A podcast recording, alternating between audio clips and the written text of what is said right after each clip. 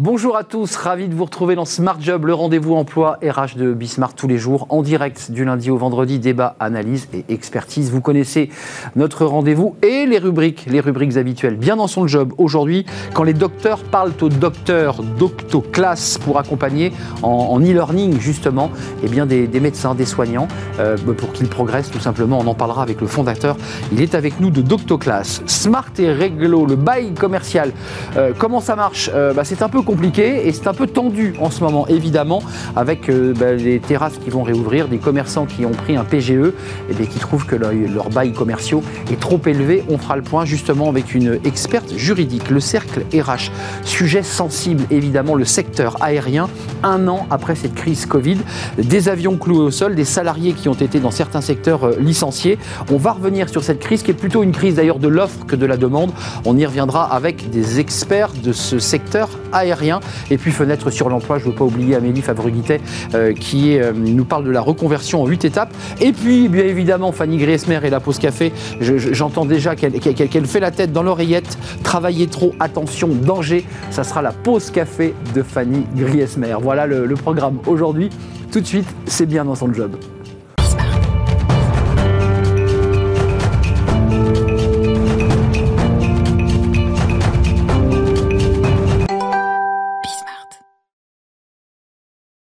Bien dans son job. Aujourd'hui, on accueille Hugo Maréchal. Bonjour Hugo. Bonjour. Euh, bien dans son job. Vous êtes bien dans votre job, vous? Je suis bien dans mon job. Ça, c'est important. en sorte que les autres soient bien aussi. C'est un peu l'objet de votre visite aujourd'hui. Vous êtes le fondateur de Doctoclass. Alors évidemment, spontanément, quand on voit votre marque, on se dit mais Doctoclass, ça fait écho à Doctolib, ça n'a rien à voir. Rien à voir. Mais quand même, il y a un point commun, c'est Docto, c'est le docteur. Bien sûr.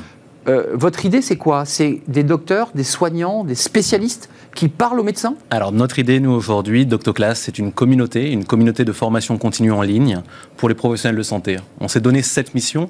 Cette mission, c'est d'accompagner au quotidien les soignants pour toujours mieux nous soigner. Euh, très concrètement, ces soignants, c'est qui? Ce sont des spécialistes, ce sont des infirmières, ce sont des médecins? Alors, ces soignants, nous avons commencé par les masseurs kinésithérapeutes. Nous venons de lancer les infirmiers, nous allons lancer les médecins, et puis euh, tous les soignants euh, vont être concernés euh, par, sont concernés par la formation, et on va les adresser tous. Hugo, pour, pour être extrêmement concret, je suis kiné. Oui. j'ai mon petit cabinet, ça marche bien, je suis en province, mais j'ai envie de me perfectionner sur une spécialité en particulier, sur un point précis, sur une difficulté particulière d'un patient. Je me connecte c'est très simple. Alors, il faut savoir, aujourd'hui en France, la formation des professionnels de santé est en droit, mais aussi une obligation. Donc, 100% prise en charge. Vous connectez sur doctoclass.com, vous vous inscrivez. Nous avons un catalogue de formation. Vous pouvez démarrer votre formation et vous suivez votre formation sur votre smartphone. Vous recommencez sur votre tablette. Vous avez également un formateur là pour vous répondre aussi bien pendant le temps de la formation, mais aussi après, une véritable communauté, des échanges entre apprenants, et tout ça pour améliorer la prise en charge des patients et la qualité et la sécurité des soins. Alors, vous n'êtes pas médecin, hein, je précise que vous n'êtes pas un docteur, vous n'avez pas fait vos, 12 ou 10 années d'études pour acquérir ce diplôme, vous, venez du, monde de, l'économie, de la finance. Oui. Euh, pourquoi vous avez décidé de créer cette entreprise? Il y a un moment donné de votre vie vous vous êtes dit, d'abord, un, ça n'existe pas, je vais l'inventer, puis deux, je vais quoi Je vais mettre du sens un peu dans ma vie? Mais Bien sûr, du sens. Donc, euh, moi, je fais de la fusion-acquisition, et euh, comme tous les, euh, les jeunes aujourd'hui, on a cette, cette envie de donner du sens à son travail, d'être bien dans son job et donner de l'impact. Et j'avais autour de moi, je viens d'une famille de soignants, toute une communauté de soignants, où j'ai vu un problème. Les gens se formaient peu, pas ou mal et on a apporté une solution digitale à ça. justement, je voulais vous poser des questions. Avant Doctoclass, euh, il faisait comment mon kiné de province? Mais Il faisait euh, la salle de classe, comme tout le monde, donc cet espace de, de contrainte où je dois laisser mes patients me déplacer, payer des frais d'hôtellerie, des frais de bouche, et avoir deux jours dans une salle où euh, moi j'ai mes problèmes dans la tête, peut-être pas l'envie de poser mes questions à ce moment-là. Là, les questions sont quand vous voulez, et vous faites ça partout où vous le souhaitez. Hugo Maréchal, c'est très intéressant parce qu'en fait, à travers Doctoclass, vous soulevez un sujet dont on ne parle jamais quand on pousse la porte d'un cabinet médical et qu'on voit un médecin, spécialiste ou généraliste, on a l'impression que ces dix années d'études qu'il a passées il y a une trentaine d'années lui ont suffi. Non, ça suffit pas. Et non, ça suffit pas. C'est ça, c'est incroyable. Ça suffit pas et ça suffit à personne. Et c'est là la, beauté de la formation tout au long de la vie et de pouvoir apprendre des choses en permanence. Et euh, le monde est en constante évolution. Et euh, il faut, euh, bien évidemment, pour ces médecins, ces soignants, ce sont des héros, mais des héros qui doivent se former encore et encore pour, euh, pour toujours mieux nous soigner. Alors, Hugo, passons de l'autre côté de la barrière. Je me suis connecté. Euh, en face, j'ai des cours qui sont préenregistrés avec un suivi pédagogique. Ou est-ce que je peux avoir aussi, j'ai une galère, est-ce que je peux avoir quelqu'un qui me dit non, là, tu, là, tu, fais fausse route, c'est pas comme ça qu'il faut manipuler le patient? Mais Justement, nous, nous avons les deux. C'est-à-dire que euh, nous avons un studio comme vous où nous enregistrons toutes les semaines des formations avec les meilleurs professeurs de France. Et ensuite, quand vous suivez votre formation, vous pouvez poser vos questions à la fois par vidéo, audio ou texte, et le formateur vous répond dans moins de 24 heures en moins de 24 heures. Donc ça veut dire que le patient qui est, sur, le, qui est sur la table, globalement, je ne peux pas avoir illico Pas le patient sur la table, mais, euh, bon, ça c'est un cas euh, vraiment extrême où le patient est sur la table et on a besoin d'une réponse. Et euh, le patient doit s'inquiéter par contre à ce moment-là.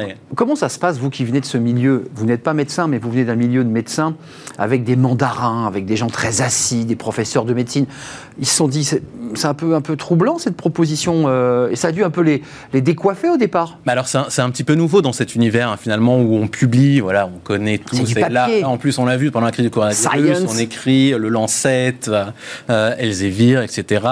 On a proposé quelque chose de nouveau. Ils ont été très ouverts finalement euh, et euh, ils connaissaient le problème. Eux, ce sont mm. des gens qui font de la recherche, qui veulent partager. Il y a aussi des praticiens. Et, euh, et, cet objectif commun qui est mieux soigner les gens. Et là, on s'y retrouve toujours. Et, euh, et, on permet surtout aussi de dire, ben, avant, ces personnes-là, ils avaient 30 personnes en face d'eux, plus ou moins. Là, aujourd'hui, ils viennent un jour, ils tournent la formation en studio, ils ont des milliers d'apprenants. Et ils disent la même chose, on est d'accord. Hein. la, formation qu'ils proposent en enregistré, c'est exactement la, même chose. Hein. C'est la même chose, exactement. À savoir même et encore plus, parce qu'on peut apporter bien évidemment plein d'autres choses. Nous, on a des animations 3D, on a également des activités interactives pédagogiques. On crée nous ce qu'on appelle un cours particulier vidéo interactif. Hmm. Vous avez ce professeur, cette référence, juste en face de vous, rien que pour vous, sur votre téléphone, sur votre ordinateur. Euh, donc il y a la qualité des, gens qui vont, qui vont transmettre l'information. Bien sûr, parce que c'est essentiel. C'est fondamental pour vous que le kiné se dise, bah, lui c'est la référence en la matière. C'est euh, là tout, euh, toute notre qualité d'expertise et notre métier. Nous sommes 25 avec une commission scientifique de 15 personnes. Ce que je vais vous demander, chercher, hmm. chercher ces experts-là et les convaincre de venir chez nous et euh, qui diffuse ce savoir au plus grand nombre et euh, pour le plus grand bénéfice de tous les patients. Euh, pris en charge, vous l'avez dit intégralement, parce que c'est une obligation pour les médecins et, et, les, infirmières aussi d'ailleurs, parce qu'on n'en parle pas. Tous les, tous les professionnels de santé. L'ensemble des professions de santé. L'ensemble des professionnels de santé. Jusqu'au vétérinaire, excusez-moi Jusqu'au vétérinaire. Alors les vétérinaires, c'est un système différent, mais le vétérinaire également a des formations prises en charge. Nous ne faisons pas les vétérinaires vous ne faites pas encore les vétérinaires C'est un peu la question, parce que notre échange va, se terminer. Je voulais savoir, évidemment, vous êtes sur une matrice et on voit l'idée, et elle fonctionne, ça fonctionne. Euh, c'est quoi les idées, là, la, suite de l'aventure Les idées, déjà, nous. Vous en avez, j'en suis sûr. Ben, bien sûr, on a plein d'idées, on a plein de choses à faire. Ben, les professionnels de santé en France, c'est 1 700 000 personnes, donc il y a du boulot. Et nous, notre idée de base, c'est toujours de demander à cette communauté, à cette communauté de soignants, mais sur quoi vous avez envie de vous former? Qu'est-ce que vous voulez? Parce qu'il y a des choses prises en charge, des choses non prises en charge. Et là, les soft skills, nous, c'est des choses sur lesquelles on s'intéresse énormément. L'attitude du, du, praticien? L'attitude du praticien, mais aussi qu'il soit bien dans son job. C'est-à-dire, euh, il a ses problèmes. Ce n'est pas un surhomme. Et il faut qu'il puisse gérer son cabinet. L'accompagner. Et également mieux soigner ses patients et on veut lui simplifier la vie, être son allié du quotidien. Euh, qu'on soit bien clair, euh, Hugo Maréchal, ce sont des formations que l'on va prendre sur quelle durée? Euh, Je pense le kiné, je suis resté sur, un kiné, restons sur un kiné. 10 sessions, 10 modules, c'est diplômant, il peut dire ensuite j'ai bien fait cette formation? Alors cette formation, elle donne lieu à une attestation attestation comme quoi j'ai rempli cette obligation. Et donc on lui fournit un petit diplôme. Et les formations durent entre 5 et 7 heures. Que, qui, ce sont des modules hein, que vous suivez donc, partout, quand vous le souhaitez, et vous avez un accès illimité à la formation une fois celle-ci finie de manière administrative, c'est-à-dire un mois, ils ont un mois pour faire les 7 heures, et après ils regardent ça quand ils veulent, avec les mises à jour, et euh, tout le temps la possibilité de communiquer entre les apprenants et avec son prof. Donc il a sa base de 7 heures, mais il y a quand même des mises à jour régulières Bien sûr. pour évidemment enrichir. Bien Donc c'est un travail titanesque de votre côté en, en, en- en back-office. C'est un gros travail. Là, on a 50 formations en production en ce moment qu'on veut réaliser cette année. Et, euh, et donc, c'est un travail de tous les instants. Et surtout, on mène ce qu'on appelle, nous, les grandes enquêtes nationales de la formation. C'est-à-dire, on va à la rencontre des soignants, on leur demande mais, sur quoi vous voulez vous former? Pour cibler au plus près? cibler au plus près, parce que euh, nous, les orientations prioritaires nationales sur lesquelles nous pouvons faire des formations, elles sont décidées par les sociétés savantes. Et vous voulez Nous, faire on s'adresse aux soignants Ouais. et c'est eux qui nous importent et on veut leur faire une vraie réponse. À- la médecine à leurs problèmes. participative. Exactement. pour leur dire, voilà, on, on vous a bien entendu. Avant de nous quitter, les, on parle des soft skills, c'est-à-dire l'accompagnement du médecin qui parfois est, est épuisé, parfois dépressif, parfois au, Bien au sûr. bout du rouleau. Euh, les nouvelles médecines, celles qu'on appelle alternatives, euh, l'ostéopathie, toutes ces... Ça aussi, c'est une, une demande qui vient de la base Alors, on a des demandes. Après, euh, nous, notre métier, c'est la médecine traditionnelle. Euh, on rentre dans ce cadre-là. Euh, et donc, la médecine dite douce, Mmh. c'est pas pour le moment nos préoccupations. On attend euh, que la recherche fasse son travail et puisse euh, apporter des, des véritables solutions, des véritables euh, aspects scientifiques pour nous dire, ben, c'est bon, vous pouvez y aller. Nous, on Pour l'instant, euh, euh, pour l'instant, on reste, on reste en retrait, mais euh, voilà. qui sait ce que l'avenir nous réserve Bah écoutez, bon vent. Bon vent pour Doctoclass, créé il y a deux ans. Exactement. Euh, avec ce catalogue de formation, vous pouvez aller jeter un œil. Vous êtes soignant euh, dans tous les domaines de, de la médecine. Euh, bientôt les vétérinaires, hein, parce qu'on a bien, vous avez bien compris les vétérinaires que pour J'ai l'instant. entendu. Mais il a entendu. Voilà, on s'est challengé sur le plateau. Merci Hugo Maréchal d'être venu sur le plateau, fondateur de Doctoclass. Combien de salariés là aujourd'hui dans, la structure? Alors, nous, on est 25 personnes hein, au quotidien. 25 personnes qui enregistrent en ce moment des professeurs, les meilleurs. Les meilleurs. Et demain, d'ailleurs, on tourne la santé mentale, hein, qui est euh, certainement le, euh, le grand problème qui nous attend après ce confinement. Et, euh, donc, tous les... tous les sujets dont on a parlé, qui sont les conséquences du, du- de ce confinement qui a été Bien difficile. sûr. Ça ouvre demain les terrasses. Les terrasses ouvrent demain. Ouais, Je la- ne serai pas. Vous n'y serez pas. serai pas. Vous serez dans votre entreprise. Exactement. Merci Hugo d'être venu sur notre euh, plateau, la suite de notre programme. C'est un sujet qui concerne tout le monde, même les médecins d'ailleurs, les bails commerciaux. Tiens, tiens, tiens. Ça, c'est un sujet qui agace beaucoup, surtout dans cette période Covid où on le sait, dans les grandes villes, eh bien, les commerçants notamment ont parfois payé des, des loyers exorbitants alors qu'ils n'avaient pas de rentrée de chiffre d'affaires. On fait le point avec un expert. C'est tout de suite, c'est Smart et Réglo. Smart et Réglo, le bail commercial, bah, tout le monde ou presque, quand vous avez évidemment un local commercial, est concerné par le bail commercial. C'est un sujet éminemment compliqué et en général, je sais que vous ne lisez pas les bails commerciaux, ça fait 52 pages, Euh, il y a des tout petits textes et des petits alinéas et on va essayer d'y voir plus clair avec Céline Blanc, experte en droit du, du patrimoine chez SVP Information Décisionnelle. Euh, c'est intéressant le bail commercial, d'abord pour commencer, c'est c'est quand même un sujet éminemment compliqué. En général, on ne les lit pas. On signe en bas. C'est le problème. J'ai signé mon bail. Exactement. Il faut le lire. Il faut le lire, il faut être vigilant sur les clauses parce que c'est en général quand il y a un problème qu'on se reporte sur le bail et qu'on se rend compte qu'effectivement on a accepté des clauses parfois défavorables aux locataires, c'est souvent le cas. Et il faut savoir aussi que parfois les locataires n'ont pas trop le choix. Euh, quand c'est un bailleur institutionnel et, ben, et qu'on a besoin d'un local, ben, on accepte parfois des clauses qui vous sont défavorables parce que c'est ça où vous n'avez pas de local. Les clauses défavorables, c'est quoi par exemple? Qu'est-ce qui peut être défavorable? Alors il faut être vigilant sur euh, les charges, la répartition des charges, parce que c'est souvent quelque chose malheureusement qui, Oui. qui est important. Il faut être vigilant sur euh, euh, les clauses de dérogatoire à- au statut protecteur du locataire dans le bail commercial. Il faut savoir que bah, le bail commercial il a une durée légale, mais que le bailleur peut vous proposer une durée plus longue. Alors on se dit bah tant mieux. J'ai un bail plus long que 9 ans, c'est parfait. Mais en fait, derrière cette, euh, euh, cette, euh, cette durée plus longue se cachent des, des- des choses compliquées pour le locataire, puisque ça peut permettre au bailleur de faire échec à des règles protectrices, justement, pour le locataire. Donc il faut bien vérifier Donc, faut être sur sa durée qui est 9 ans maximal, mais qui peut être dérogatoire. Non, c'est 9 ans minimum. Minimum, Voilà. mais dérogatoire pouvant... Mais on euh, peut toujours faire plus, c'est-à-dire que ça doit être minimum 9 ans, ça c'est la base, c'est d'ordre public et on ne peut pas y déroger, on ne peut pas prévoir un bail commercial d'une durée inférieure. En revanche, c'est un minimum, donc on peut prévoir plus. Par contre, si on prévoit un bail d'une durée supérieure à 9 ans, attention, il y a beaucoup de conséquences très importantes pour le locataire, puisque un bail d'une durée supérieure à 9 ans permet au propriétaire de déroger euh, au statut protecteur du locataire, à savoir Oui. le plafonnement des loyers. C'est ça. Donc il peut déplafonner son loyer. Voilà. Et deuxième chose importante, à la faculté pour le preneur de résilier de manière triennale son bail. Si le bail a une durée supérieure à 9 ans, le propriétaire peut par une clause contractuelle, dire je euh, vous empêche de partir, par exemple, au bout de trois ans et je vous impose un bail ferme de six ans. Un bail ferme, ça veut dire que même si j'ai trouvé un autre commerce, un autre restaurant, je suis quand même encore obligé de payer mon bail. Tout à Donc fait. je paye deux locations. Tout à fait. Euh, un, un sujet, parce que je sais que ce sujet vous est arrivé sur, sur la table chez Information Décisionnelle, sur votre table d'ailleurs, dans votre bureau, sur des commerçants qui disaient Mais attendez, moi, moi, il faut que je renégocie mon bail. Euh, J'ai aucune rentrée financière. Je pense aux restaurants, aux cafés et à certains commerces évidemment qui étaient non essentiels. Mais en même temps, le, le bailleur euh, bah, dit il faut payer. Euh, ça, a été un sujet épineux quand même pendant Oui. toute cette année-là. Ah oui, là, c'est avec le confinement. Là, vous avez vu du travail. Là, on a eu du travail, oui. Alors malheureusement, euh, bon, bah, tout ce qui est crise Covid, ça a effectivement été très compliqué pour, pour les commerçants, puisque s'ils rentraient pas dans ce qu'on avait déjà vu, c'est-à-dire s'ils rentraient pas dans l'éligibilité du fonds de solidarité, et ben non seulement ils devaient payer euh, le loyer, mais euh, ils étaient potentiellement expulsables, puisque euh, ne rentrant pas dans le fonds de solida- solidarité, le bailleur pouvait engager la clause résolutoire du bail pour défaut de paiement de loyer. Et, Et son, voilà. son locataire, donc son commerçant. Voilà. Il y a eu des cas comme ça? Euh, oui, il y a eu des cas, il y a eu beaucoup de jurisprudence en référé. hein. Euh, maintenant, on attend de voir un petit peu ce que la Cour de cassation va, va décider derrière. Donc de commerçants qui se sont trouvés expulsés de leur. euh, Oui, alors surtout par rapport aux dettes de loyer. hein. Ils ont tout tenté pour faire jouer la force majeure, pour faire jouer tout, tout ce que le Code civil permet pour dire je ne peux pas payer et j'essaie de trouver un moyen. Ce qui était assez vrai. Hein.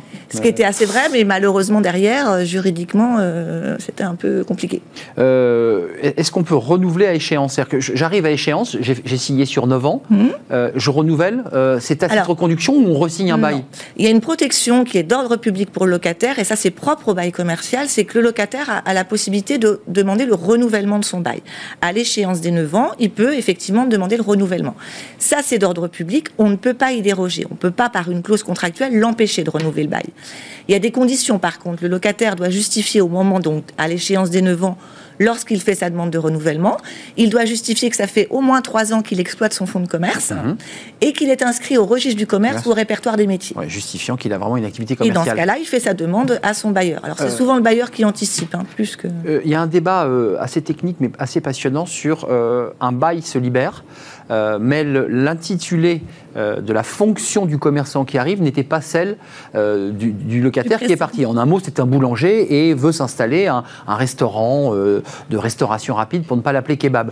Est-ce que le, le propriétaire peut refuser ou il, il est dans l'obligation d'accepter Alors non, dans le bail commercial, il y a une, une spécificité, c'est que le bailleur loue pour une destination particulière. Donc voilà. Voilà. Donc je loue mon, mon local pour une activité de restauration.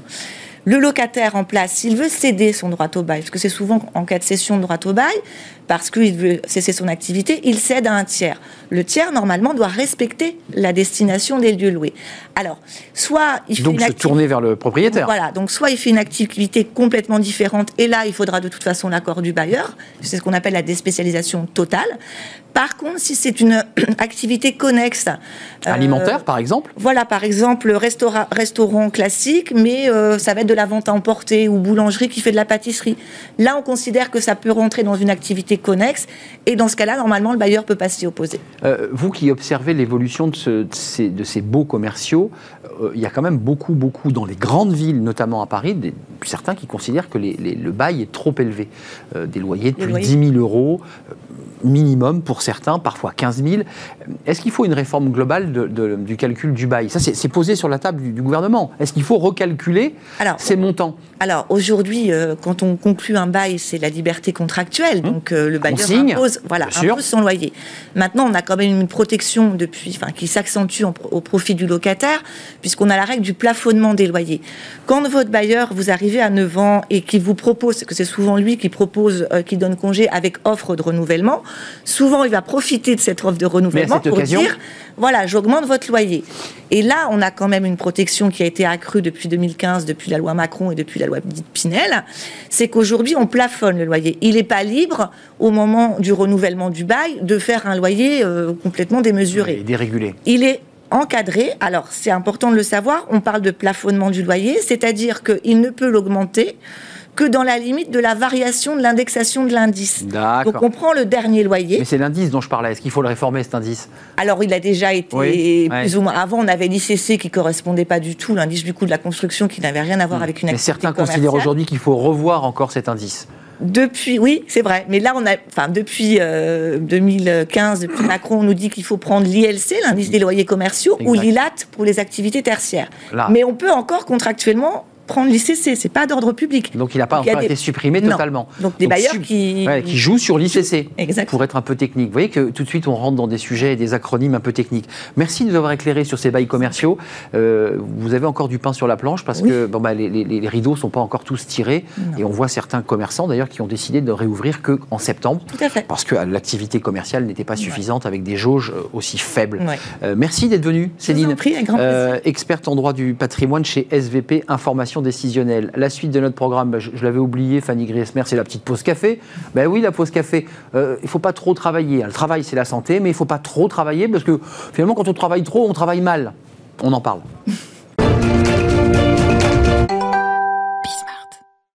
Le travail, bah oui, le travail. Et la pause, la pause café avec Fanny Griesmer chaque ah, jour. Bien besoin d'une pause. Bien installée, Fanny Oui, ce, très bien. Ce petit fauteuil euh, nous fait quelques surprises. Euh, bien. Vous, nous parlez du travailler trop. Oui. Euh, parce qu'il y avait Nicolas Sarkozy qui avait évoqué qu'il fallait travailler plus. Travailler plus pour, gagner, plus. Souvenez-vous de cette là, c'est travailler plus pour travailler moins bien. Moins bien travailler trop, c'est pas bien. Ah oui, alors on le dit, hein, le travail, c'est la santé, oui, hmm. mais avec modération, au-delà d'un certain nombre d'heures par semaine, le travail peut se révéler dangereux pour la santé. On vous l'a souvent dit et même répété. Horace le premier, il faut de la mesure en toutes choses. Oh, oui, Horace. un principe hein, qu'il serait bon d'appliquer aussi dans le monde professionnel. Hmm. Et c'est vrai que travailler trop, peut-être Dangereux, oui. Ne pas compter ses heures, ne plus avoir d'horaire, cela n'est pas exactement sans conséquence. Il n'est plus à prouver effectivement qu'un excès de travail euh, nous donne le sentiment d'être moins en forme, mais au-delà de la fatigue, ce sont des risques beaucoup plus graves, des risques pour notre santé. Et c'est une étude de l'Organisation mondiale de la santé et de l'Organisation internationale du travail publiée hier qui nous alerte. Travailler plus de 55 heures par semaine accroît de 35% le risque d'accident vasculaire cérébral. Mmh, sérieux? Et de 17% le risque de mourir d'une cardiopathie ischémique. Une hausse des risques estimée par rapport à des horaires on va dire normaux de 35 à 40 heures de travail par semaine. Et cela concerne aussi bien les hommes que les femmes et dans les mêmes proportions. Mmh. Alors l'OMS et l'OIT estiment qu'en 2016, près de 400 000 personnes sont mortes d'un AVC, près de 350 000 d'une maladie cardiaque pour avoir travaillé au moins 55 heures par semaine. Et face à ce constat, l'OMS estime que les longues heures de travail sont aujourd'hui devenues la première cause, premier facteur de risque de maladie professionnelle. Donc la question du temps de travail, effectivement, n'est pas à prendre à la légère. Euh, parce que la réalité, c'est que quand on travaille trop, on néglige son hygiène de vie, on imagine, on fait plus de sport, par exemple. Par exemple, on fait moins de sport, vous n'avez plus le temps, quasiment. Hein. Euh, la fatigue, le stress conduisent également à consommer davantage d'alcool, de tabac, de psychotropes. Elle pousserait aussi à grignoter davantage et le grignotage qui cause, favorise la prise mmh. de poids, l'obésité à terme, une situation qui amène à réunir finalement les principaux facteurs de risque de maladies cardio vasculaire. Et puis il y a le débat de la fatigue, parce qu'on travaille beaucoup, on dort moins, on est excité. La fatigue qui rend moins alerte, et les personnes qui travaillent trop sont donc plus sujettes aux accidents du travail. Une étude américaine menée en 2019 a montré que travailler sans compter ses heures fait augmenter de 61% le risque de se blesser au travail. Là aussi, c'est une hausse évaluée par rapport aux, aux travailleurs dont les horaires sont globalement fixe. Et effectivement, vous le disiez, travailler plus, oui, mais peut-être pour travailler moins bien. Hmm. Au-delà de 50 heures de travail par semaine, on devient moins productif. Une tâche qui vous prend habituellement, je ne sais pas, 30 minutes, bah, peut vous prendre facilement le double dès lors que la fatigue s'en mêle. Donc au-delà d'un certain nombre d'heures, vous n'avancez plus, vous patinez. Pire, le stress et la fatigue peuvent à terme conduire à de l'absentéisme et ça, euh, ça risque pour l'entreprise d'engendrer une perte de productivité. Donc ce n'est pas prendre à prendre également avec, à, la légère. Oui. Euh, dans ce paysage un peu sombre, euh, ça s'arrange ou pas ça? Bah, Pas spécialement, surtout que l'OMS et l'OIT euh, voilà, s'inquiètent, d'autant que bah, finalement ça n'est pas amené particulièrement à s'arranger. Le nombre d'heures de travail est globalement à la hausse. Nous travaillons de plus en plus et en ligne de mire, c'est le fameux télétravail hein, qui est devenu la norme dans de nombreux secteurs depuis le début de la pandémie. Le télétravail qui pose notamment la question, j'ai un nouveau mot pour vous Arnaud, du du blurring. Le blurring, c'est cette frontière Ah vie oui. pro, vie perso qui devient de plus en plus floue. Le télétravail, c'est euh, multiplication des mails, des réunions en visio, des visios qui se calent à n'importe quelle heure de la journée. Euh, bah, au final, beaucoup d'entre nous ont beaucoup de mal à déconnecter. Puis il y a aussi ce risque souligné par les auteurs de l'étude conjointe de l'OMS et de l'OIT, le sentiment d'insécurité de l'emploi. Et face à ce risque effectivement de perdre euh, leur emploi, certains salariés n'hésitent plus à redoubler d'efforts et donc à travailler d'autant plus pour montrer qu'ils sont efficaces, compétitifs et qu'il ne faut pas se séparer d'eux. Alors, c'est une pause café où bon, on n'a pas rigolé aujourd'hui. hein. Pas spécialement, donc faites attention, Attention à à vous. vous. Et c'est vrai euh, que plus, plus on travaille, moins on est efficace. le blurring. On, on parle de 4-5 5 heures maximum de productivité pour... euh, Hmm.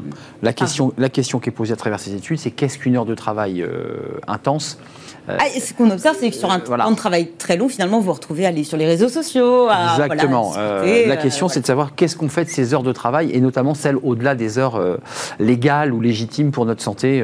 Effectivement, on va surfer, on, on fait autre chose, mais on est au travail. Et je reviendrai peut-être vers vous avec des grandes lois économiques pour vous aider à mieux vous organiser. Ah oui, une pause café avec les grandes lois économiques, j'en Oui.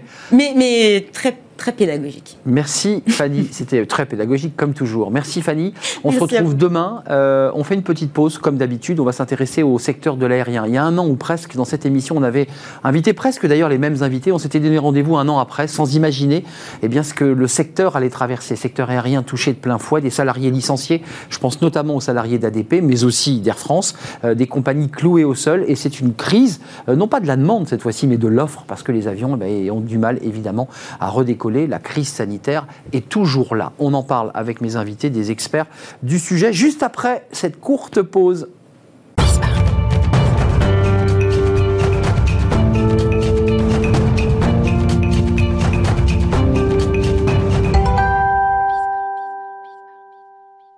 Le cercle RH, notre débat aujourd'hui, le secteur aérien. Euh, nous avions fait une émission il y a presque un an sur ce plateau, avec presque les mêmes invités, pour évoquer la situation du secteur aérien, sans imaginer un instant que le secteur allait traverser une crise aussi grave. Euh, des avions sont toujours cloués au sol. ADP s'est séparé d'un certain nombre de, collaborateurs, près de 30 000. Air France est en grande difficulté, les avions sont cloués au sol, euh, avec par ailleurs une crise euh, liée à une autre situation qui est la loi climat, qui pose une question sur les lignes intérieures et des compagnies intérieures et des aéroports régionaux qui eux aussi bah, s'inquiètent pour les emplois parce que ce sont des bassins d'emploi. Euh, Qu'en est-il aujourd'hui de l'aérien? Est-ce que tout ça peut redécoller Excusez-moi du, du vilain jeu de mots. euh, ou est-ce que cela va mettre beaucoup de temps? C'est une crise de l'offre, je le redis, et pas de la demande parce que les voyageurs ont plutôt envie euh, bah, de partir, de voyager, de reprendre l'avion. En l'occurrence, c'est plutôt les avions qui ont du mal à les accueillir pour l'instant. On fait le point avec mes, invités. Francis Massé, vous étiez là il y a presque un an sur, dans cette émission. D'ailleurs, c'est le tout début de, de la chaîne et de l'émission Smart Job. Très heureux de vous retrouver. Ancien secrétaire général de la DGAC, Direction Générale de l'Aviation Civile, directeur pédagogique de l'Université de Transport Aérien, l'UTA, euh, c'est votre bébé, à l'ENAC, qui est l'École Nationale d'Aviation Civile. Euh, euh, on va voir Air et Cosmos, parce que vous, y êtes un peu pour quelque chose de, ce magazine. On va voir la, une. Et, voilà, Air et Cosmos, prolifération nucléaire, voilà, en Asie-Pacifique, ça c'est pour le magazine. Et puis votre livre, vous y tenez beaucoup, on va le découvrir. Lenteur. Euh, Urgence. Urgence et lenteur, ce titre très fort, voilà, urgence et lenteur euh, sur la politique, sur l'administration, parce que vous avez un autre sujet qui est un peu votre dada, euh, bah, qui, est, qui est notre fonction publique, qui est comme ça un- une sorte de gros mastodonte, et vous faites des propositions de, de réforme dans ce livre, et depuis longtemps d'ailleurs. Puis Thomas Juin est avec nous en visio, comme on dit, président de l'Union des aéroports de France, l'UAF. Euh, vous avez d'ailleurs auparavant occupé la fonction de vice-président et vous êtes aujourd'hui le, président. J'évoquais tout à l'heure la situation des, compagnies régionales. Avant de donner la parole à, à- à- Paul Chiambaretto, qui est économiste, euh, professeur, qui était là hein, déjà il y, a, un an, euh, professeur au Montpellier Business School, vous avez la chaire Pégase, qui est la seule chaire en France qui s'intéresse aux questions de l'aérien, de l'aviation, spécialiste, vous donnez beaucoup de conférences, beaucoup d'interviews. Juste, je voulais donner la parole à, Thomas Juin, parce que en fin de présentation la question des aéroports régionaux, puisqu'on parle d'emploi dans cette émission. Euh, Est-ce qu'il y a de l'inquiétude chez vous en matière d'emploi? Bon, L'inquiétude, vous savez, l'inquiétude, elle, est née il y a un an, puisque euh, on, a une situation qu'on a tout de suite vue comme quelque chose de, dur et, de durable. par contre, nous sommes maintenant à la manœuvre. ensuite, notre objectif, c'est pas tant l'inquiétude aujourd'hui, c'est de, de, pouvoir réunir les conditions de la reprise. Donc, des mesures ont été prises. Vous avez parlé des réductions d'effectifs à l'aéroport de Paris, mais tous les aéroports, en effet, euh, ont procédé malheureusement à, une réduction euh, d'effectifs. Et nous sommes maintenant dans des euh, voilà, dans un schéma où on, doit non pas se dire c'est bon à partir du mois de juillet la reprise est là. je crois qu'on va en discuter. Il y a des mesures à poursuivre pour que les aéroports tiennent. Il s'agit de ça. Il s'agit de tenir avec des, infrastructures qui sont bien sûr euh, aujourd'hui en sous-capacité et qui doivent euh, bah, tenir euh, notamment bien sûr par rapport à toutes les charges qui, qui pèsent sur nous. Thomas, juste, je donne la parole à mes invités en plateau, mais vous avez reçu, j'imagine, vous avez bénéficié de ces aides d'État et malgré tout, vous avez été dans l'obligation de vous séparer de collaborateurs. Alors, quand on parle d'aide d'État, il y a eu des dispositifs très importants, en effet, des, des, aides qui sont apportées euh, au, secteur en général, mais, mais aux entreprises. Donc l'activité partielle est un élément essentiel. C'est pour ça qu'on demande d'ailleurs qu'elle soit prorogée jusqu'à la fin de l'année. C'est actuellement en discussion pour le secteur aérien, euh, puisque c'est un dispositif qui permet de garder les compétences. Euh, on sait très bien que nous serons dans un processus de reconstruction et donc il est important que les compétences soient préservées et puis simplement aussi d'un point de vue social. Mais en effet, euh, malgré cela, vous savez, quand on a une, une, non pas une baisse, mais un effondrement du trafic, euh, vous avez beau faire tout ce que vous voulez, à un moment donné, ça se, traduit en effet par une réduction d'effectifs qui a été minimisée. Vous parliez de 30 000 au niveau d'aéroports de Paris. Alors, c'est des chiffres là qui euh, concernent tout l'écosystème. Si on prend les exploitants d'aéroports uniquement en France, c'est 10 voire à 30%, jusqu'à 30% sur certains aéroports de réduction d'effectifs. Mais en moyenne, c'est autour de 10%. Si on prend tout l'écosystème, euh, la communauté aéroportuaire, on est sur un chiffre bien supérieur. Euh, Paul Clambaretto, quelques chiffres comme ça de masse. Là, j'ai cité 30 000. On voit qu'il y a des chiffres plus importants dans certains, euh, aéroports régionaux. Moins, 66% de perte du trafic passager mondial. 1 milliard de pertes pour Ryanair, qui est une des compagnies. 40 compagnies aériennes ont disparu. 118 milliards, 5 de dollars de pertes en 2020. Ce sont des masses et encore plein d'autres chiffres autour de l'aérien. Des avions cloués au sol. Est-ce qu'avec ces chiffres-là, ces indicateurs-là, vous nous dites aujourd'hui, oui, le secteur aérien est en grand danger alors, le secteur aérien fait face à une des plus grandes crises en fait depuis la Seconde Guerre mondiale. C'est le plus gros choc globalement depuis la Seconde Guerre mondiale. Et à l'échelle mondiale, on était à peu près sur une baisse de 60% du trafic en 2020. Donc, c'est-à-dire qu'il y a eu 1,8 milliard de passagers qui ont été transportés. L'année précédente, ils étaient 4,5 milliards. c'est ce que j'ai vu. C'est absolument phénoménal. C'est quelque chose qu'on n'a pas vu. Et on pensait qu'en 2020, on aurait vu le pire. Alors, c'est vrai qu'il y a une légère amélioration au niveau mondial. Chine, États-Unis, ça repart C'est ça, voilà. Actuellement, on nous dit que c'est par là que ça se passe. C'est ça. Globalement, à l'échelle mondiale, on est à peu mm. près à moins 40% d'activité par rapport à 2019, mais avec de gros écarts. En France, en Allemagne, on est entre moins 70 et moins 80%, alors qu'aux États-Unis, ils sont autour de moins 25, moins 30%, et en Chine, ils sont à plus 5, plus 8%. C'est-à-dire que ça va mieux actuellement en Chine qu'en 2019. Hmm. Et donc ça génère, et c'est ça qui est assez intéressant, des, une sorte de reconfiguration géographique des flux de transport aérien et qui a aussi de l'influence pour les constructeurs aéronautiques. Évidemment. Euh, Francis Massé, dans quel état d'esprit vous êtes là aujourd'hui? Euh, J'entends, hein, il y, a un côté euh, volontariste, on veut relancer. Je l'évoquais au début de cette émission, ce qui est assez original, et je le dis avec des guillemets, c'est qu'on est dans une crise de l'offre. C'est-à-dire que euh, on va arriver au, soleil. Un jour, le soleil va, arriver euh, en France. Euh, et il y a des gens qui auront des valises. Il y aura des gens qui vont partir en Grèce, en Turquie, en Égypte, et qui prendront l'avion. Sauf que bah là, là, on, a l'impression que les avions ne peuvent pas décoller. Qu'est-ce qui se passe? Bah, Justement, je voulais rebondir sur ce que vous avez dit. C'est effectivement une crise de l'offre et pas une crise de la demande. D'abord, il y a eu un phénomène de, sidération, parce que ce sont les États, pour des raisons qu'on comprend parfaitement. Rideau. Euh, la lutte contre la pandémie, il y a eu un rideau. Donc il y a eu d'abord, me semble-t-il, une espèce de, sidération. Euh, l'économie du transport aérien était stoppée. Et hmm. d'ailleurs, beaucoup de l'économie a été... Et l'économie en général. Et puis il y a une seconde phase euh, qui a consisté, me semble-t-il, à prendre peu à peu conscience de, ce qui se passait et en même temps, il faut tenir compte que cette, euh, ce rideau, comme vous dites, il est arrivé après un épisode euh, du fly scam, la peur, la peur de l'avion, la honte de l'avion. Hmm, c'est vrai. Euh, toute une problématique environnementale très très forte. Vécu dans la loi climat, puisque c'est dans la revenu. loi climat et, et- et la convention qui a eu lieu, etc. Hmm. etc. Convention citoyenne. La convention citoyenne, donc Fin de l'avion, il ne faut plus le prendre. absolument. C'est ça Donc, qui, qui- Tout ça, à la fois, été un révélateur aussi de certains dysfonctionnements et certainement a déclenché un processus de plus grande prise de conscience et de dire que là, c'est terminé. Euh, il faut prendre, euh, je dirais, des, des attitudes fortes, devenir moins sur la défensive, être proactif, euh, offensif et euh, euh, en quelque sorte euh, le transport aérien au niveau des disruptions technologiques. Ça, on l'avait évoqué la fois dernière, c'est On moteurs évoqué. électriques. Sur, Et, et donc euh, la, la crise et de ce point de vue-là un effet d'accélération parce que ju- juste pour terminer, Excusez-moi, Francis Massé, Oui. à une époque, rentrer chez Airbus, c'était la panacée. C'est-à-dire, les gens voulaient tous rentrer chez Airbus quand on habitait près de Toulouse. Aujourd'hui, Airbus euh, se demande bien ce qu'il va faire de ses salariés. Euh, bah, les avions, on n'en achète plus ou moins. Non Enfin, il y a quand même un vrai sujet là sur l'emploi, sur des bassins d'emploi qui tiraient la locaux. Et vous allez répondre parce que vous n'êtes pas d'accord, Paul, Yareto, Oui, quand je, même. je voulais juste terminer. Il faut quand même sortir de l'irrationalité. Ouais. hein. ça reste un secteur primordial. Euh, je crois que Utile utile, utile pour la mobilité, Évidemment. utile pour rapprocher les, économies, les populations, les cultures, etc. Donc il y a trois primordiaux. Il y a évidemment la sécurité qui demeure l'enjeu du transport aérien. Mais les aéroports ont fait des Il efforts, hein, j'ai regardé. euh. Il y a l'environnement et personne ne doute que c'est un essentiel.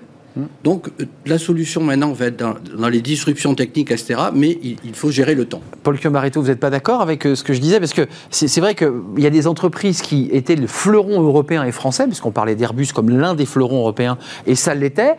Là, on voit qu'évidemment, euh, bah, il y a des hésitations, le plan stratégique n'est pas totalement clair, on ne voit pas très bien où ils vont, ce qui est normal. Euh, c'est quoi l'avenir de ce secteur? Parce que c'est un secteur de développement économique, mais c'est aussi un, un- un secteur de création d'emplois. Ah, Mais tout à fait, c'est un secteur qui, qui génère énormément d'emplois, qui contribue à l'échelle mondiale entre 3 et 4% du PIB mondial. Oui. Donc c'est un secteur qui est important. Et puis après, il y a tout un tas d'effets catalytiques d'une certaine façon. Sans transport aérien, ben, il n'y a pas d'implantation d'entreprises à l'étranger, il n'y a pas de flux commerciaux, il n'y a pas de flux d'idées aussi, parce que c'est important finalement. Sans avion, pas d'échange d'idées, pas d'échange d'idées, ben, pas d'innovation. Et, et finalement, on a inventé la visio, vous avez vu là. alors oui, mais justement, la visio, C'est pas pour tuer l'avion, mais enfin bon, vous en avez fait des visios. C'est une fausse solution. Regardez, on a, on a Thomas qui est en visio avec Ouais. nous, mais, Mais ça le fait sourire, d'ailleurs. Thomas, justement, parce qu'on se connaît d'avant. Parce Ouais. qu'on s'est vu en vrai. Ouais. La visio, ça ne fonctionne qu'à partir du moment où on s'est vu en vrai. Non mais ce débat est posé parce que Thomas, par exemple, qui, qui nous parle, de, je, je crois, de province, bon, bah, il se serait levé très tôt ce matin pour prendre un avion, aurait été contrôlé euh, dans les passeportiques parce qu'il y a des questions de sécurité liées aux attentats. Il, aurait, il se serait levé à 5 heures, il serait avec nous, ça aurait été un plaisir de l'accueillir. Puis là, euh, bah, pour, j'allais dire zéro carbone, hormis le traitement informatique de cette visio, euh, il est avec nous et il nous parle. Enfin, je veux dire, il y a quand même des arguments, et c'est pas pour tuer l'avion, mais il y, a- à il y a fait. des arguments qui Et viennent dire que... la visio n'est pas zéro carbone. Non, mais je, je l'ai dit, je sais pas. Euh, Oui. Thomas, juste, euh, je, je vous ai fait sourire là, parce que vous portez l'idée que ce secteur n'est pas mort, qu'il va se relever. Euh, J'entends Francis Massé qui dit maintenant il faut être combatif, offensif. Quand on le transcrit en mots concrets, ça veut dire quoi être offensif et combatif? Ça veut dire Écoutez- euh, continuer à développer. Euh, j'ai vu que Nice, j'ai vu que Bordeaux, j'ai vu que euh, des installations euh, continuent à se développer pour accueillir plus de public, Marseille notamment. Euh, et tout ça contre des écologistes hein, qui vous disent droit dans les yeux, vous êtes des pollueurs euh, en faisant des manifs sur les, sur- voilà, sur, sur les pistes d'aéroport. Écoutez, il y aura nécessairement des, des modifications. Toute crise amène du changement, donc euh, il y aura nécessairement une reconstruction différente de, ce qu'on a pu connaître et on pourra parler notamment du trafic à faire euh, qui sera plus compliqué dans, dans les, dans les prochains mois. Ce que. Euh, non, l'avion a un avenir évidemment puisque euh, il n'y a pas de moyen alternatif sérieux. On l'a déjà dit, euh, que ce soit à l'international, mais même en France. Vous savez, tout ce débat en France euh, qui indique que euh, le, le train pourrait se substituer à l'avion, euh, c'est un mensonge. C'est un mensonge. Euh, tout- toute la croissance du transport aérien en France depuis 10 ans s'est fait sur les lignes transversales. On sait très bien qu'on ne va pas quadriller le territoire français de lignes TGV dans tous les sens. Ce serait une aberration. Donc euh, il n'y a pas de moyen alternatif sérieux. Donc euh, notre seule solution, c'est d'être offensif en effet pour accélérer ce qu'on appelle la transition écologique, qui est un mot qu'on met partout, mais il y a concrètement des mesures à prendre et il est temps de les prendre. Et je pense notamment aux politiques publiques pour accélérer euh, la filière du carburant alternatif, C'est ça qui aujourd'hui, et ça me préoccupe, qui n'en prend pas le chemin aujourd'hui. On a indiqué que c'était le moyen à court moyen terme, vous avez des moyens à long terme, mais à court moyen terme, c'est le moyen qui sera le plus efficient pour réduire de façon conséquente les émissions du transport aérien. Qu'est-ce que, l'on voit Que les politiques publiques européennes et françaises ne prévoient pas de financement euh, en, par rapport à cela. Et donc, pas de elles sont là les vraies questions. Je, je crois qu'il Oui. faut être sérieux. Euh, Le, le grand public, euh, si vous voulez, écoute, regarde, observe. Il, il sait très bien que l'avion continuera à, à vivre euh, dans, dans les prochaines décennies. Donc il attend quoi, le grand public? Que les politiques publiques prennent des mesures qui soient cohérentes. Et aujourd'hui, on n'est pas cohérent. C'est-à-dire qu'on dit que l'avion euh, pollue, mais par contre, on ne prend pas des mesures suffisantes pour préparer sa réduction. C'est très Voilà, je suis intéressant. un peu offensif, mais, Non, non, vous m'avez interrogé sur le sujet. Donc non, non, mais c'est essentiel qu'on vous entende sur ce sujet, sur la bascule. Excusez-moi de faire cette métaphore, mais quand on parle de l'avion, j'ai eu ce débat en parlant de la viande. Euh, le, le- le débat s'est posé avec les mêmes termes. Mm. La viande, c'est pas bon. La viande, c'est ça, ça- ça fait mal au corps, ça pollue et ça utilise trop d'eau.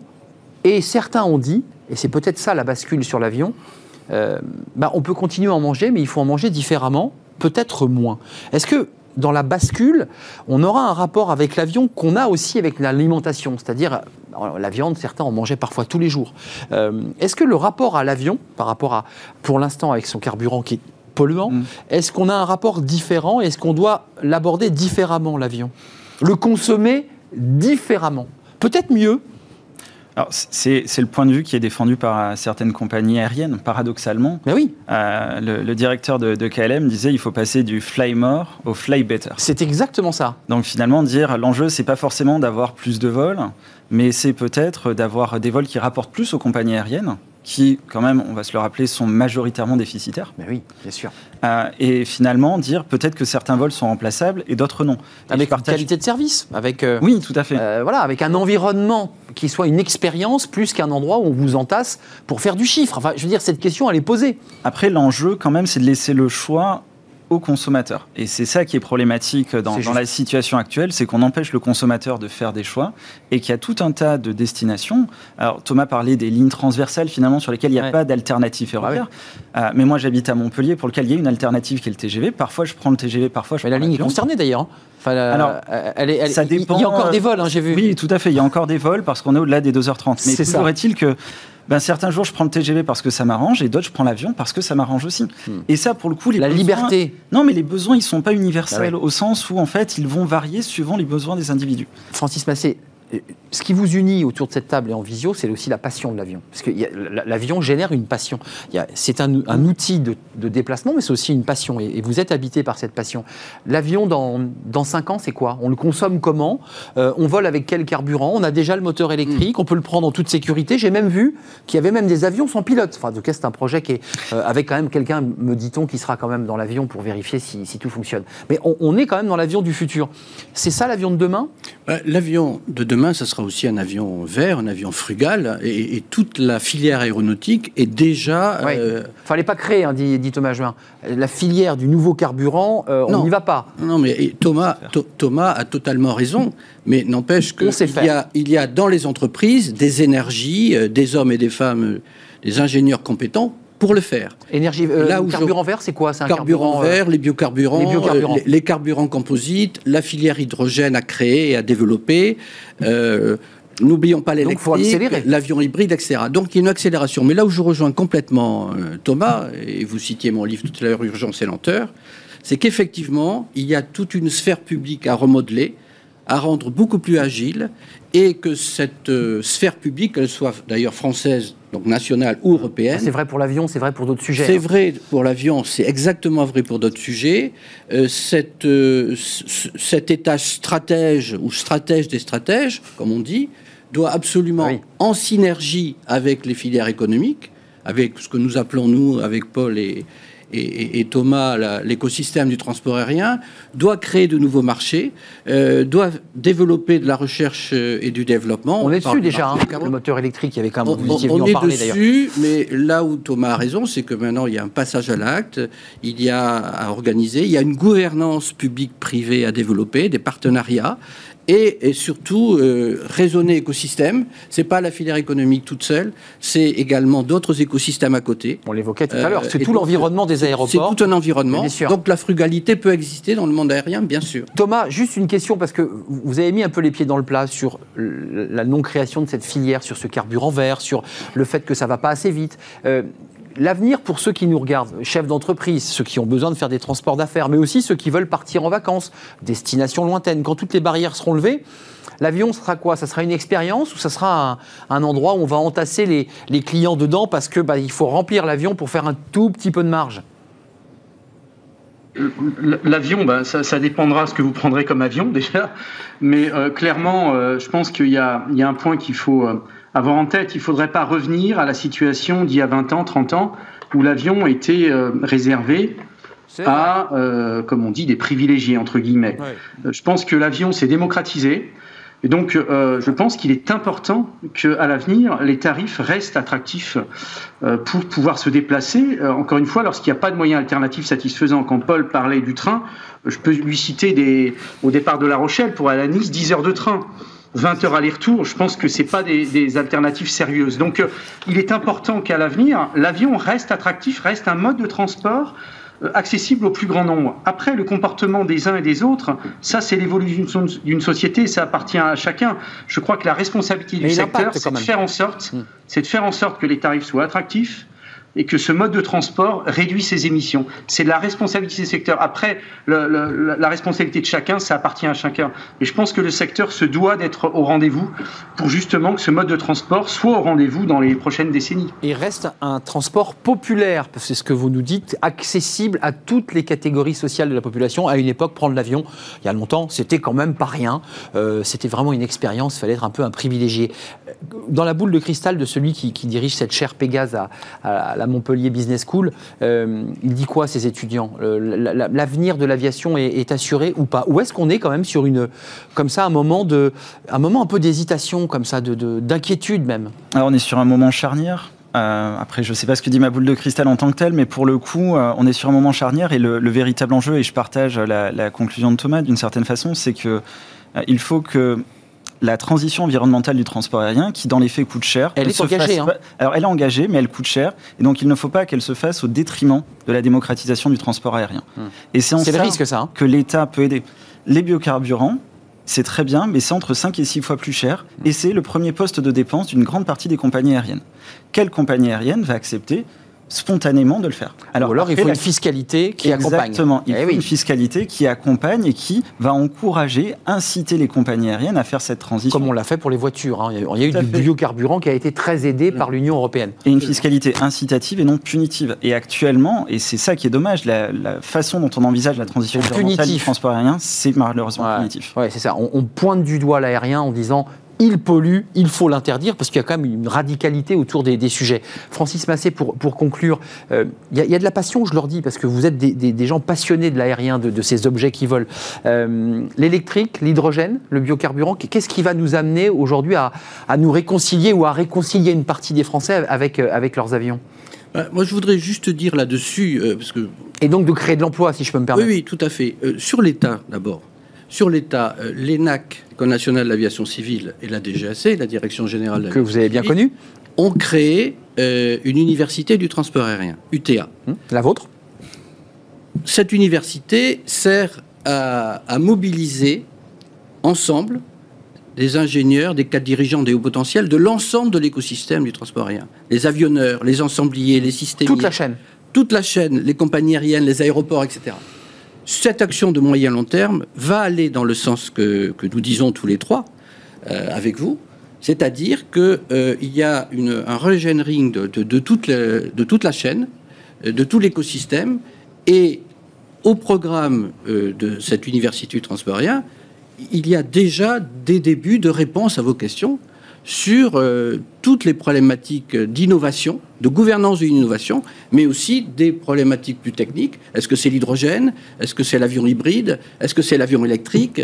Euh, Est-ce que ce sont les biocarburants, etc. Tout ça est sur la table. Et donc, euh, hmm. d'une certaine manière, sur le temps moyen-long, l'État contribue. Mais évidemment, ça ne remet pas en cause la nécessité absolue d'avoir une vision systémique et écosystémique, de façon à ce qu'il y ait un vrai partenariat public-privé dans la dimension euh, des subventions, de la fiscalité, bref, de mettre en mouvement tout ça. Merci. Et une réconciliation aussi des, des- des Français, en tout cas, re- redonner euh, goût aux Français qui, pour beaucoup d'entre eux, hein, euh, ont envie de reprendre l'avion. Voilà, il faut le dire. Il y a une minorité qui, qui tape dur, mais il y a aussi des Français bah, qui aiment prendre l'avion et qui aiment partir pas loin parfois, et loin parfois, en avion. C'est un vrai plaisir. C'est un plaisir de vous accueillir. Je ne sais pas si on se reverra dans un an, peut-être plus tôt cette fois-ci. On sort doucement de cette crise Covid, nous dit-on, en septembre. Voilà, on on croise les doigts, on espère que les employés, les emplois euh, des secteurs aéroportuaires, de ceux qui fabriquent les avions, de ceux qui vivent aux côtés des avions, ben, vont pouvoir reprendre leurs activités à temps plein. Merci à Thomas Juin, euh, président de l'Union des aéroports de France, euh, l'UAF. C'était un plaisir d'être avec vous en, en visio. Euh, C'est très frustrant pour moi d'être là, je dois vous le dire. Ben oui, je sais bien. préféré être parmi vous. mais vous Je reviendrez, en, vous, voilà, vous, serez là en vrai. Vous étiez là d'ailleurs en vrai la fois dernière, me semble-t-il. hein. Oui, Vous étiez en, là tous les trois. Vous étiez là tous les On refera une émission parce que nous on suit ce, secteur de l'aérien. Euh, merci donc à Thomas Join, Paul Turbaretto, euh, professeur euh, Montpellier Business School, la chaire Pégase, qui est la seule en France hein, qui traite de ces questions de l'aéroportuaire, de l'aérien. Donc c'était un l'un des spécialistes, si ce n'est le, spécialiste français du, sujet. Et puis Francis Massé, ancien secrétaire général de la DGAC. Et puis l'UTA, qui est votre centre de formation, Air Cosmos, prolifération nucléaire en Asie-Pacifique. Puis votre livre, on l'a vu, lenteur et urgence. Ça, j'adore ce titre, lenteur et urgence. Il faut aller vite. D'ailleurs, ce qui correspond tout à C'est fait. urgent, c'est lenteur. C'est d'ailleurs ce qui correspond tout à fait à ce qui vous arrive dans l'aérien, urgence et lenteur. Il faut aller vite. Tout de suite, et nous sommes en retard, euh, fenêtre sur l'emploi, c'est Amélie Favori-Guittet. La reconversion, bah oui, beaucoup dans le secteur aérien d'ailleurs commencent à se demander s'ils vont pas changer de métier. Euh, bah, c'est une question importante. Amélie nous explique tout. C'est fenêtre sur l'emploi.